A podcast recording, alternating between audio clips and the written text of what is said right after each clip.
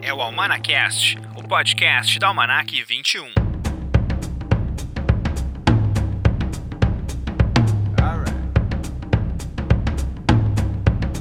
Esse é o Almanacast, o podcast da Almanac 21. Eu sou Rodrigo de Oliveira, crítico de cinema, jornalista e editor-chefe da revista digital Almanac 21. Você nos ouve o nosso podcast Almanacast no Spotify, também no anchor.fm barra almanacast e na programação também da Dinâmico FM, toda quinta-feira às 6 horas da tarde estamos por ali. E outros agregadores de podcast também, estamos no Google Podcasts, no Pocket Casts, no Podcast Addict também, em vários lugares você pode encontrar o nosso Almanacast. Hoje temos aqui no programa crítica do filme da Arlequina, no caso Aves de Rapina, Arlequina e sua Emancipação Fantabulosa, que estreia nessa semana nos cinemas. Filme então aí que traz a personagem já apareceu antes no Esquadrão Suicida, interpretada pela Margot Robbie. E também hoje fala do Oscar, claro, porque domingo tem a premiação que vai rolar então lá no Dolby Theater em Los Angeles, com transmissão da TNT aqui no Brasil. A Globo passa também, né, mas passa depois do Big Brother, então já com alguns prêmios, inclusive já anunciados. E a gente, claro, vai fazer aquela cobertura clássica no Oscar, no Twitter, o arroba Rodrigo McFly vai estar ali sempre né, comentando coisas sobre o Oscar. Vamos também participar da cobertura no Instagram, fazendo algumas coisas ali no Insta, que é o arroba Amanac21 oficial. Então sigam a gente por ali para saber informações sobre o Oscar 2020.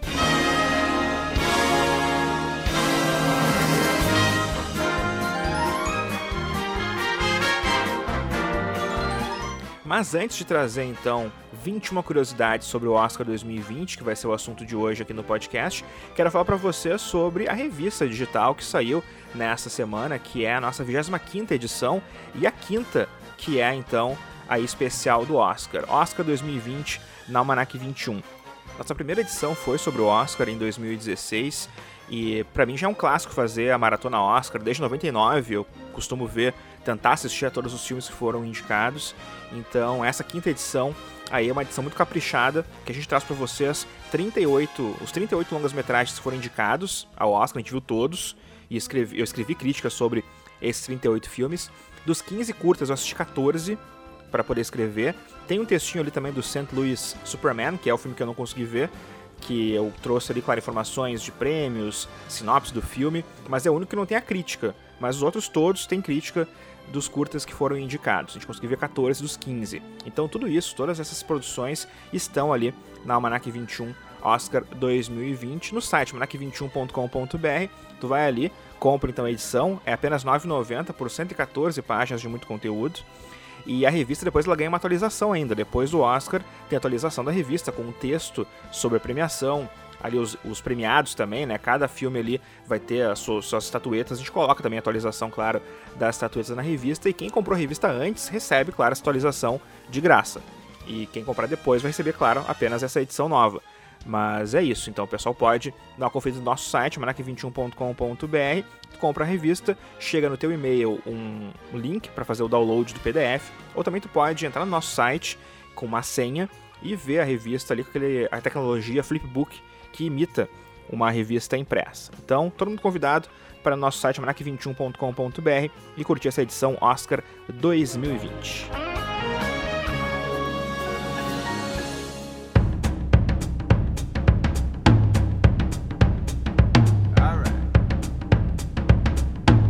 vamos então aí com 21, 21 curiosidades sobre o Oscar 2020, sobre os filmes que foram indicados. Vamos lá então com o número 1.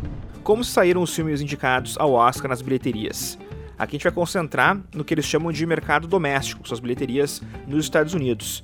E o longa de maior bilheteria foi Vingadores Ultimato, foi lembrado na categoria Melhores Efeitos Visuais.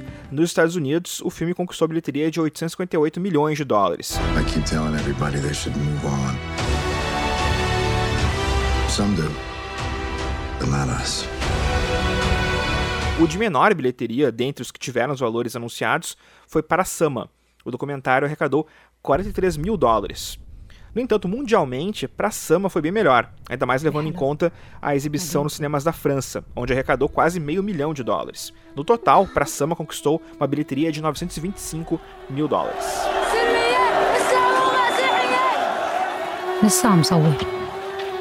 وهذا الشيء اللي عم بيخلي معنى لوجودي What I love about Charlie, he loves being a dad. He loves all the things you're supposed to hate, like waking up at night. Scarlett Johansson foi indicada a duas categorias de atuação nesse ano, mas não é a primeira vez que isso acontece, muito pelo contrário, é a décima segunda vez. Faye Benter foi a primeira a conseguir o feito, em 38, indicada como melhor atriz por Novos Horizontes e atriz coadjuvante por Jezebel, e ela ganhou como coadjuvante. Teresa Wright, Barry Fitzgerald, Jessica Lange, Sigourney Weaver, Al Pacino, Holly Hunter, Emma Thompson, Julianne Moore, Jamie Foxx e mais recentemente Kate Blanchett em 2007 também foram indicados em duas categorias. Sam Mendes tem uma história curiosa junto ao Oscar. No seu primeiro filme, Beleza Americana, ele foi indicado como melhor diretor e venceu o prêmio. Depois disso, nunca mais foi lembrado. 20 anos depois, ele está de volta à festa e é um dos principais concorrentes à estatueta. Se levar por 1917, vai ser o intervalo mais longo entre prêmios ganhos por um diretor. O recordista é o Billy Wilder, que venceu por Farrapo Humano em 46 e por Se Meu Apartamento Falasse em 61, fechando aí 15 anos entre os prêmios. Somewhere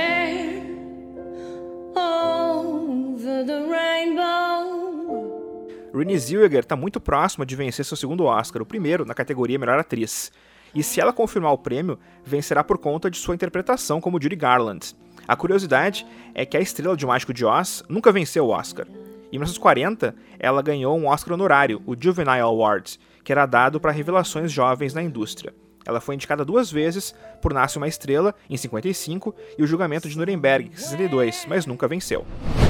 It's a beautiful day in this neighborhood, a beautiful day for a neighbor. Would you be mine? Could you be mine?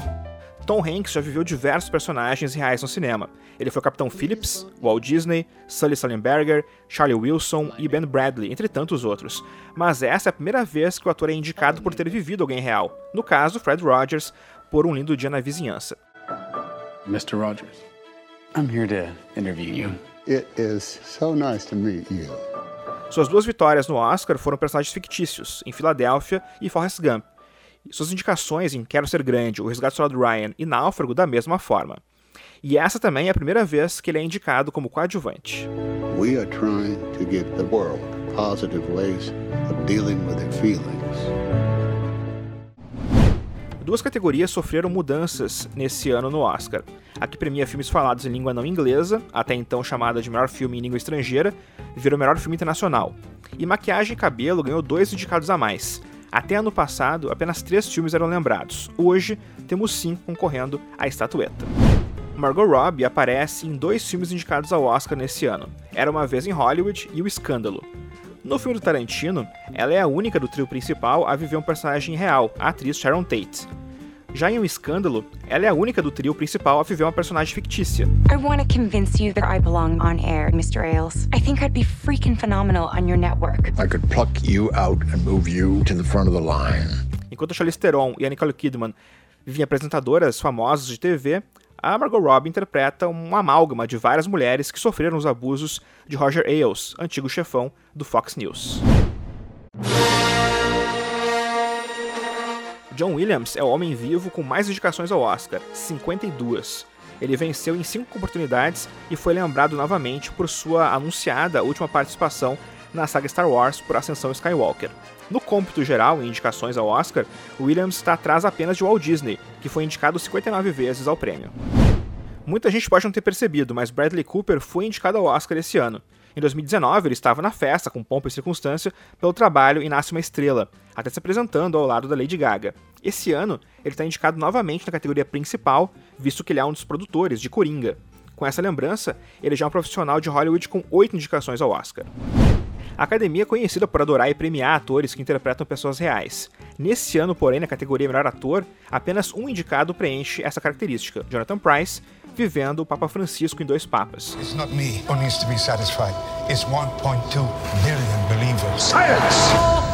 Os demais vivem personagens de ficção.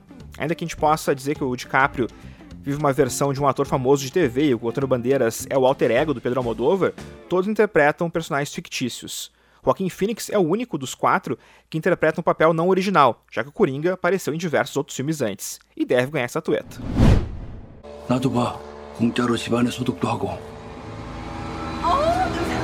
Parasita e suas seis indicações é um feito histórico para a Coreia do Sul.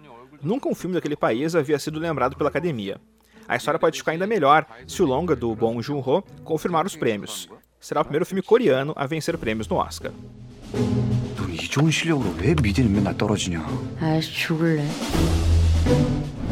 Dos nove indicados melhor filme, apenas um não foi lembrado nas categorias de roteiro: Ford vs Ferrari. I will put you in the driver's seat at Le Mans. You just shut your mouth and let me do my thing.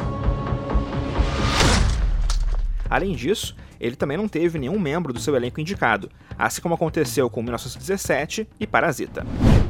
Martin Scorsese foi indicado para o seu nono Oscar, fazendo com que ele seja o diretor vivo com mais indicações ao prêmio. Na série de vitórias, no entanto, a coisa não fica tão boa pro lado do cineasta, que venceu apenas uma vez por Os Infiltrados. Easy now.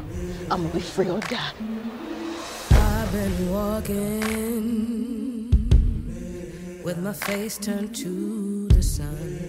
Cynthia Erivo pode se tornar uma EGOT, uma pessoa que ganhou Emmy, Grammy, Oscar e Tony, por ter sido indicada como atriz e por canção original pelo filme Harriet. Ela é a terceira pessoa consecutiva a receber essas duas indicações de atriz e canção. A Mary J. Blige começou a onda em Mudbound em 2018 e Lady Gaga por Nasce uma Estrela ano passado. E agora, então, Cynthia Erivo também.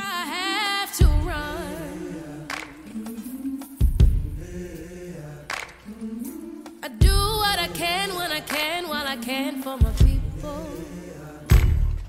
While the clouds roll back and the stars fill the night, that's when I'm gonna stand up, take my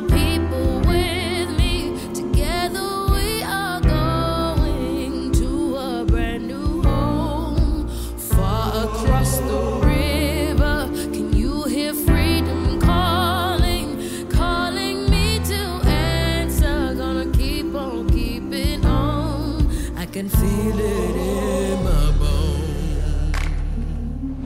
Back then, there was nobody in this country who didn't know who Jimmy Hoffa was.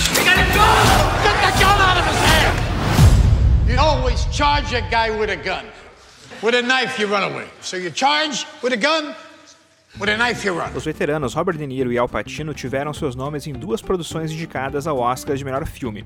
A dupla esteve, claro, em Irlandês, e De Niro participou de Coringa, enquanto que o Al Pacino esteve em Era Uma Vez em Hollywood. Scarlett Johansson também está em dois filmes indicados na categoria principal, História de um Casamento e Jojo Rabbit, mas ainda está num terceiro filme, que é Vingadores Ultimato. Então, se a gente for abrir um pouco mais ainda a lupa, a gente tem a Margot Robbie em Era Uma Vez em Hollywood e O Escândalo, Sam Rockwell em Jojo Rabbit e o caso de Richard Jewell, Brad Pitt em Ad Astra e Era Uma Vez em Hollywood, Kivetel Ejiofor no Rei Leão e Malévola Dona do Mal, Taika Waititi em Jojo Rabbit e Vingadores Ultimato, Tom Hanks em Um Lindo Dia na Vizinhança e Toy Story 4, Adam Driver em História de Casamento e Star Wars A Ascensão Skywalker e por aí vai. A Macedônia do Norte teve seu primeiro filme indicado a dois Oscar, com Honeyland.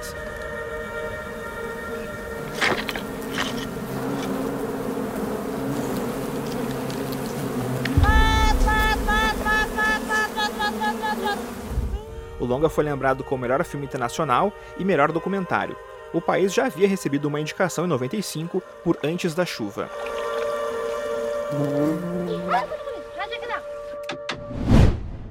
O Brasil não teve seu A Vida Invisível indicado ao Oscar de melhor filme internacional, mas participa da festa de forma inédita.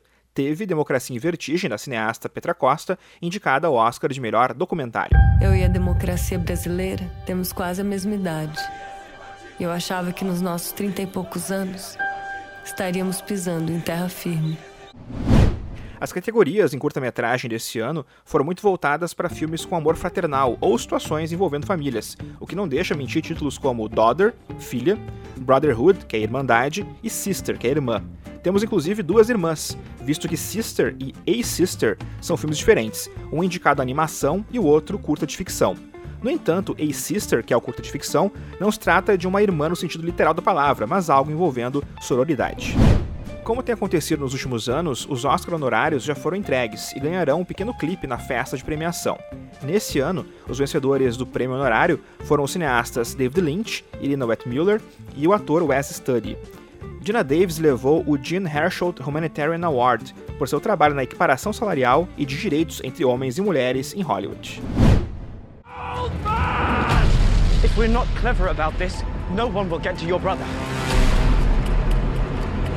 How will? Se 1917 vencer o Oscar de melhor filme, será o segundo em pouquíssimo tempo a vencer o prêmio contando com um plano sequência que toma conta de toda a narrativa. O primeiro, claro, foi Birdman, ou Inesperada Virtude da Ignorância, que levou para casa a estatueta em 2015. Com 24 indicações ao Oscar, a Netflix tornou esse ano o maior estúdio em número de lembranças da academia, à frente de grandes nomes como Disney, Warner, Sony e Universal. O crescimento da gigante do streaming na festa é bastante relevante. Ela saiu de uma indicação apenas em 2014, uma em 2015, dobrou em 2016, em 2017 foram três, até que em 2018 já apareceu com oito. Ano passado foram 15 indicações. Nesse ano, com as 24, a Netflix está com dois filmes concorrendo à estatueta principal: O Irlandês e História de um Casamento. Dois documentários, Democracia em Vertigem e Indústria Americana. Um documentário em curta, A Vida em Mim, duas animações, Klaus e Perdi Meu Corpo, e concorre a três prêmios importantes com dois papas. Tá então 21 curiosidades sobre o Oscar 2020, a festa que acontece domingo à noite, então, né? Geralmente a gente vai até as duas da manhã vendo a festa do Oscar. Nesse ano, acho que talvez seja um pouquinho menor a festa. Não vai ter de novo um host, né? não vai ter um anfitrião dessa vez. Mas vários atores, claro, entregarão os prêmios ali naquela noite do dia 9 de fevereiro. Quer saber mais sobre o Oscar? Já fiz o convite antes, mas repito: almanac21.com.br. Temos nossa edição digital ali com 114 páginas com tudo sobre o Oscar 2020.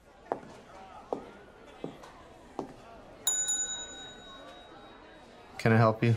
Why, yes, yes, you can. I'm here to report a terrible crime. And what terrible crime is that?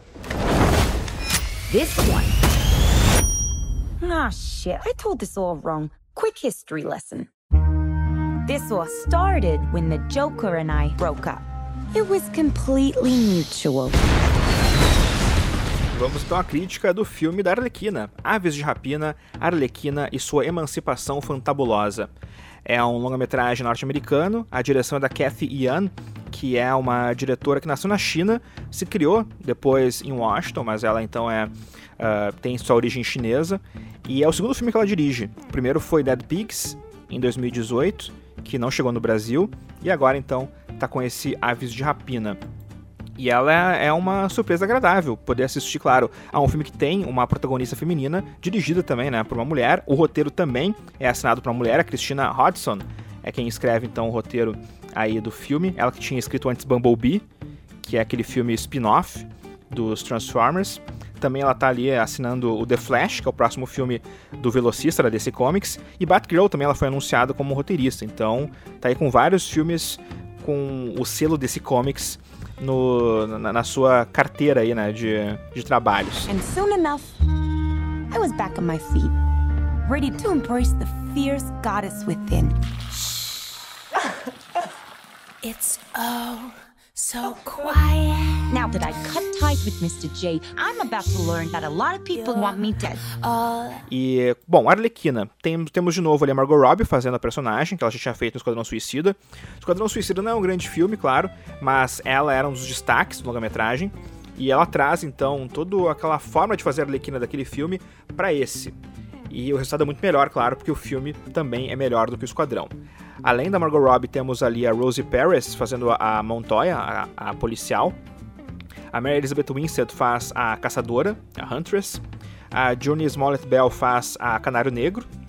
O Ivan McGregor é o vilão, é o Roman Sionis, que é o Máscara Preta, né? O Ella J, a Ella J. Basco faz a Cassandra Cain. E, e o Chris Messina faz o Victor Zaz, que é então ali o parceiro do Roman Sionis. E é um filme divertido, em primeiro lugar, porque ele tem uma pegada que lembra um pouco Deadpool. Para quem curte os filmes de heróis, aí o Deadpool tem aquela pegada de falar com a câmera, contar a história pro espectador. Ainda mais o Deadpool 2. Eu acho que o Deadpool 2 e o Arlequina tem, tem, muitas, tem muitas similaridades. Uma por conta da violência também que tem né, nos dois filmes mas também o fato do personagem principal falar com a câmera e falar com o espectador, e outra porque uma figura jovem, no caso uma criança, adolescente, é o, o parceiro do, do protagonista, né? No caso, é quem está buscando ajudar. No Deadpool, né, tem isso, né, Deadpool 2, e na Arlequina tem então essa personagem aí, a Cassandra Cain, que é então ou quem eles estão caçando nesse filme. Tentando ajudar, na verdade, né? Porque a história é um, é um risco, mas dá para dizer aqui rapidamente. A Arlequina, ela tá sendo caçada depois de ter virado ex do Coringa.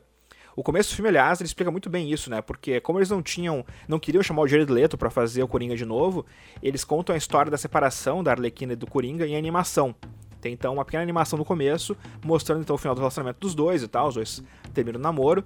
Ela fica numa fossa durante um tempo e daí ela resolve partir para sua emancipação fantabulosa, que é o nome do filme, né? Então, ela ela destrói uma o local onde eles começaram o namoro deles, que foi naquela química que ela, ela cai no, no, ácido para ficar igual ao Coringa, então ela destrói aquele lugar e começa a ser caçada pela polícia e pelos também, pelos criminosos de Gotham, porque a Arlequina até tempo atrás, ela era meio que protegida por conta de ser namorada do Coringa. Quando ela não é mais namorada do Coringa, ela não tem mais a proteção do Coringa, daí o pessoal começa a caçar ela também. Mas ela mostra que não precisa do Coringa para se defender, né? No filme ela tem várias cenas de ação, de luta, tem umas cenas bem coloridas de uma, e ela tem umas coreografias bem interessantes também, ela dá piruetas, é uma coisa bem cartunesca até. E até demorei para começar a gostar um pouco do filme, porque o começo, até a primeira, os primeiros 30 minutos do filme é muito desenho animado. Parece estar tá vendo um desenho animado filmado, porque ela fala super rápido, ela tem aquela, aquele lance bem caricato de, de fazer a Arlequina, que combina com o personagem, claro, mas quando tá, quando tá vendo um longa-metragem, assim, tu demora um pouquinho pra, para entrar na história por conta disso. No caso, no meu caso, né? Eu demorei um pouquinho para entrar por conta disso. Parecia muito desenho animado para mim. Mas depois que tu entra na história e vê que realmente a pegada é videoclipe, é desenho animado, aí a história só vai. E é divertido. O filme tem boas piadas também, tem bons momentos. Eles conseguem fazer algumas tiradas com o Esquadrão Suicida, umas tiradas com o Batman também. O Batman é citado uma vez no filme. Até é citado pouco, se a gente for pensar na, na, importância do personagem, né? E de como, às vezes, a DC Comics também usa isso, né? Dos personagens mais conhecidos para poder criar novos personagens ou, ou, poder crescer personagens que não são tão conhecidos. Mas a Arlequina não precisa disso. Até porque a Arlequina, depois que ela fez Esquadrão Suicida, né? Depois que ela apareceu no Esquadrão, ela virou um fenômeno. Tanto que se tiver qualquer Comic Con que tu vá, tem muita gente vestida de Arlequina. Então realmente é um fenômeno muito, muito interessante esse aí da Margot Robbie com o personagem. Então, até por isso, né, a Arlequina ganha esse protagonismo no filme Aves de Rapina. That wasn't the only dame in Gotham looking for emancipation. You fall in love. He's after all of us. The kid just robbed him. You betrayed him. You killed his BFF. What? You are so cool. Quem lê os quadrinhos sabe, né, que ela não faz parte da Aves de Rapina. A Aves de Rapina é um grupo de heroínas, né? A Arlequina, a Arlequina ela é uma vilã. Mas ainda assim, nesse filme, ela é uma anti-heroína. Como já aconteceu com o próprio Venom, né? No, na Sony, filme da Marvel também, que o, o Venom nos quadrinhos é um vilão. E no cinema ele ganhou então essa pegada de anti-herói. E a Margot Robbie faz isso também, né? No filme, ela é uma anti-heroína. Uh, bom, os, as personagens femininas são muito interessantes no filme, até porque tem ali o um lance também de, de girl power, né? Tem ali a caçadora, a canário negro, ajudando a Arlequina e a René Montoya também. Então tem todo ali um lance daquele grande grupo de mulheres fazendo então esse, esse grupo para combater esse vilão que é Roman Sionis. E o Ivan McGregor também tá muito engraçado no filme, né? Ele tá bem extravagante nesse, nesse personagem, ele tá se divertindo bastante fazendo. Então tem ali uma, um bom embate entre essas mulheres e o Ivan McGregor, então, no final ali do no desfecho do filme. É divertido, não é um filme que vai mudar a vida de ninguém. Consegue ser muito superior a Esquadrão Suicida, o que não é muito difícil também. Mas é um filme divertido, acho que vai fazer sucesso no cinema. É possível que a, pro público-alvo, principalmente, né? Adolescentes, a, a, garotada com 16 anos, 17, acho que vai curtir bastante aí o filme. As fãs da Arlequina vão certamente curtir também. E quem não conhece as Aves de Rapina vai começar a conhecer a partir desse filme, porque eles fazem questão de mostrar também a origem de cada uma dos personagens. A Arlequina ela é a narradora, então ela conta pra gente a história e ela vai e volta no tempo, então a narrativa ela não é linear também isso também é interessante do filme. Então ele tem várias coisas legais assim do nesse longa. Os problemas, talvez. As, as cenas de ação tendem a ser meio repetitivas, então se tu viu uma, duas, três cenas, a quarta cena já parece muito parecida com as anteriores, o que não é um grande problema, mas pode aí dar uma cansada. A trama também não é nada mirabolante, mas acho que funciona para um filme até de, de origem desse grupo. então também não é um, um grande problema. Eu acho é um filme assim bem, bem bacana, assim, bem, bem filme de verão. No caso, nos Estados Unidos não é verão, né? Mas para nós é. Então é um filme bem para curtir com pipoca e refrigerante nos cinemas. Aves de Rapina ou Arlequina e sua emancipação fantabulosa, direção da Cathy Yan, roteiro da Christina Hodson, então aí nos cinemas. Psychologically speaking, vengeance rarely brings the catharsis we hope for. Yeah. Are we ready? You blow up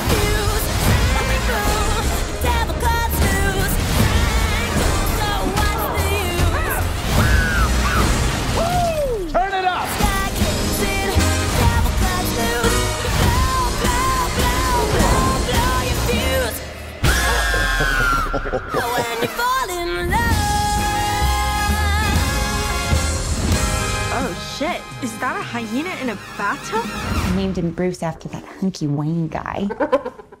Falei da Arlequina, vamos relembrar aqui uma edição sobre Batman, porque afinal de contas a Arlequina se passa em Gotham City, é a cidade do Batman. O Batman é citado no filme, assim como Bruce Wayne, de uma forma bem curiosa e divertida. E a gente tem uma revista digital sobre o Batman, na Almanac 21. Foi a edição número 11, foi lançada em 2017, e Batman as faces do morcego no cinema. O que basicamente a gente fez? A gente trouxe todos os filmes do Batman, e com críticas, claro, né, a respeito desses filmes que foram lançados no cinema.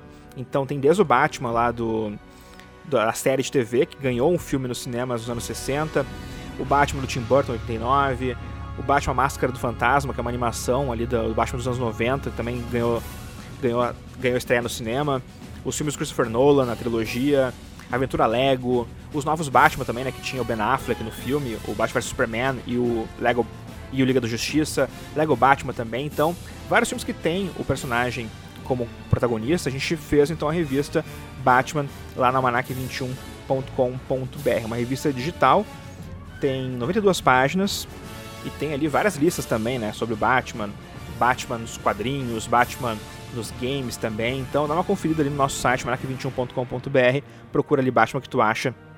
Uma revista bem bacana para quem curte então aí o personagem da DC Comics, criado pelo Bob Kane e pelo Bill Finger.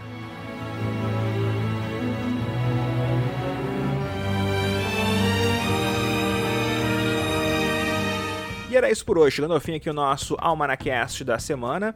Eu sou Rodrigo de Oliveira e semana que vem estou de volta com mais então Almanacast. Lembrando a vocês que vocês podem seguir a gente no Instagram, o arroba Almanac21oficial.